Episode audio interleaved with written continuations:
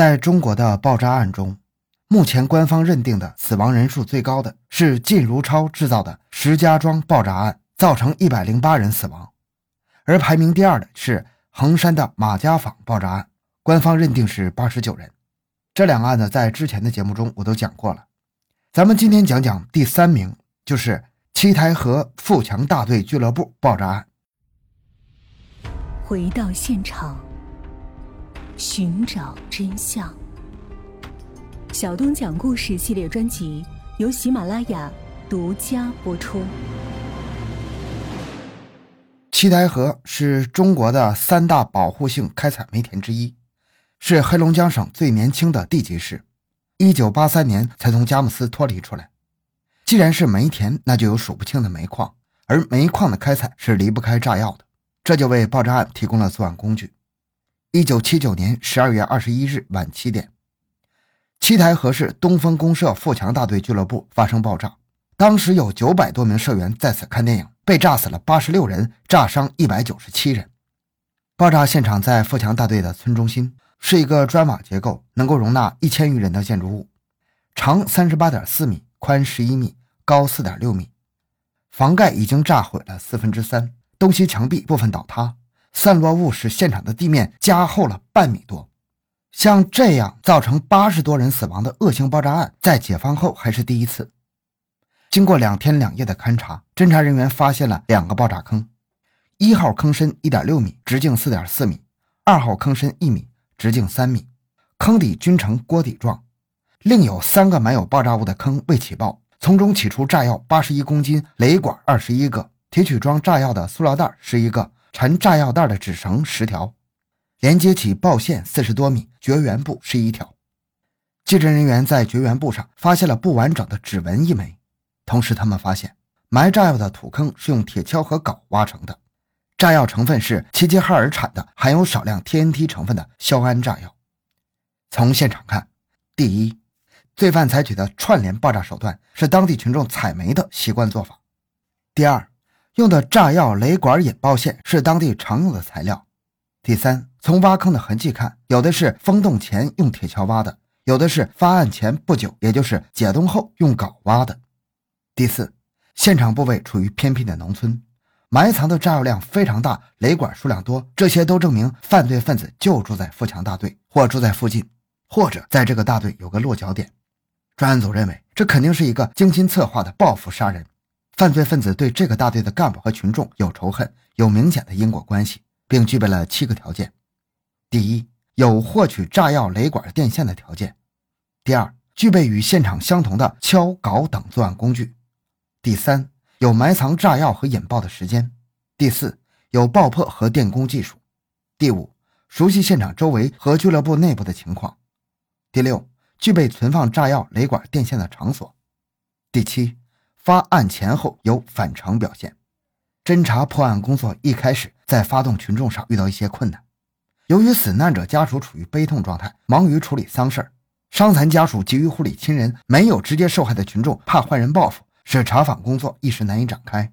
专案组一面积极的与卫生民政部门紧密配合，抢救受伤群众，协助群众处理伤势；一方面发动群众，激发群众的仇恨，为帮助公安机关破案提供线索。专案组以富强大队为重点，在现场方圆十五里内召开群众会，适当公布案情，发动群众揭发检举。在这个基础上，深入访问了死伤家属、富强俱乐部周围的住户，以及当晚看电影时站在门口的群众，以及偷盗、倒卖炸药的人员等，也摸清了看电影观众的位置、中途退场人员、死伤人员的情况，还了解到当晚没有看电影的人员以及干群关系，一共发现各种线索。二百一十六条，重点对象四十名。经过三十多天的侦查调查，四十名重点对象被否定了三十八名。而本大队的队员徐凤浩和其弟徐凤德的疑点越来越大：一是二人有作案动机。去年徐凤德报名参军，大队党支部书记提出他的家庭有问题，不同意他报名，要求考学。大队干部不给复习时间。徐凤浩去原籍山东找对象。大队干部不给价，要地皮盖房子，要了几年，大队干部也没有给。有个大队干部还冒用他的名字和户口给亲戚安排职业。发案前不久，徐凤浩的小孩病死了，他认为是大队的卫生所有药不给而造成的。第二是，二人中的徐凤浩懂得爆炸知识。徐凤浩在大队煤矿打井时搞过爆破，装炸药、接电线和引爆方法他都懂，而且他惯用的爆破方法与此案的爆破方法相同。第三，徐凤浩还倒卖过炸药，有条件搞到炸药和雷管。第四是有作案时间，二徐兄弟俩当天晚上曾经去看电影，并中途退场，但是发案后矢口否认。经过破案指挥部研究，对于二徐采取三条侦查措施。第一，对二徐的社会关系进行全面调查，发现本大队教员赵某与徐文浩关系密切，常在一起吃吃喝喝。案发后，赵某还多次出入徐家，但是赵某没有作案动机，没有与徐凤浩合谋作案的可能。经过工作，赵某反映，一九七九年十月初的一天夜里，徐凤浩用麻袋往家背过东西，而且他还向赵某透露了曾想炸了大队的煤矿，但是没有干成。第二，对徐家进行搜查。根据现场挖出的八十一公斤炸药情况看，犯罪分子为了发挥炸药威力，将原来的小包炸药改为大包。如果是徐凤浩作案，改装时家中必会散落炸药。经搜查，在徐家的炕上、地上、墙角、麻袋等七处提取尘土，送刑事技术部门化验，证实均含有炸药成分，与现场提取的炸药相同。还调查证实，徐凤浩倒卖过三次炸药，都是整包卖出的。第三。提取二徐的指纹与现场指纹进行比对，经省里鉴定，公安部复核认定徐凤德的指纹有四个特征与绝缘带上的指纹相同。随着侦破工作的深入，专案组在获取了一些直接证据之后，决定拘捕二徐。拘捕前做了充分准备，制定了以徐凤浩为突破口的审讯方案。一月二十五日晚七点，将徐凤浩拘捕之后，立即宣布依法逮捕，开展突击审查。开始，徐凤浩还假装镇静，拒不认罪。当警方出示化验结果之后，徐凤浩脸色苍白，全身发抖，冒虚汗。于当晚十二点交代了与其弟徐凤德合谋作案的犯罪事实。警方抓住战机，抓紧突审，迫使徐凤浩供认了全部的犯罪事实。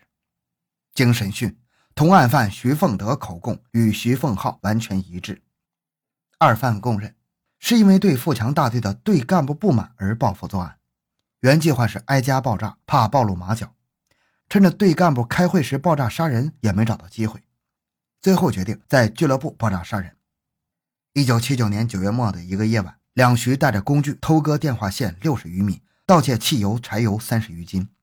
十月初，二徐四次去黑河煤矿炸药库盗窃炸药七箱多，共三百六十多斤。他们在家将炸药线拨好，用塑料袋装好。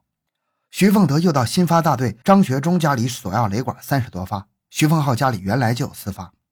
准备就绪之后，十月中旬，两个人携带着炸药、雷管、汽油、柴油、铁锹、尖镐、钳子、螺丝刀、手电筒、麻袋等工具，偷偷的从俱乐部正门的破窗户窜入大厅，先后四个夜晚在大厅挖了五个大坑，将七箱炸药和五十发雷管埋在坑内，连接起了爆线。为了发挥炸药威力。又将十四瓶汽油和柴油倒在炸药上，埋炸药后的余土从板缝倒入舞台底下。一九七九年十二月一日晚上六点，俱乐部放映电影，二徐认为时机已到，准备下手。当看到第二部佳片的时候，徐凤浩接上引爆线，中途退场。十九点二十，爆炸发生，造成巨大灾难。案情大白之后，连夜对二徐的住处依法进行搜查，获取了作案工具等十一种罪证。复查了现场，证实俱乐部舞台板缝下确有一堆浮土，证据确凿。这个案件给了我们很多的反思。第一，这起案件富强大队某些干部违法乱纪，是促使矛盾激化的重要原因。遭受欺压的当地社员和外来无户口的劳力，对队干部十分痛恨，不少人曾扬言要报复泄愤。大队长和二队长利用职权仗势欺人，让自己的亲属假冒徐凤德的姓名，并把徐凤德的户口本拿走到七台河矿务局当工人，这就是触发二徐夙愿起义报复的导火索。事后，对个别的严重违纪导致严重后果的直接责任人进行了严肃处理。第二是爆炸物品管理不严，给凶犯以可乘之机。二犯作案的炸药偷在黑河煤矿第二采煤区的炸药库。该库设在一个小树林里，无人看管，领取炸药也不记账。一九七九年六月的时候，该库炸药就曾经被盗了，但始终没有加强防护措施。同年十月间，二徐先后四次入库盗走炸药三百多斤，均未察觉。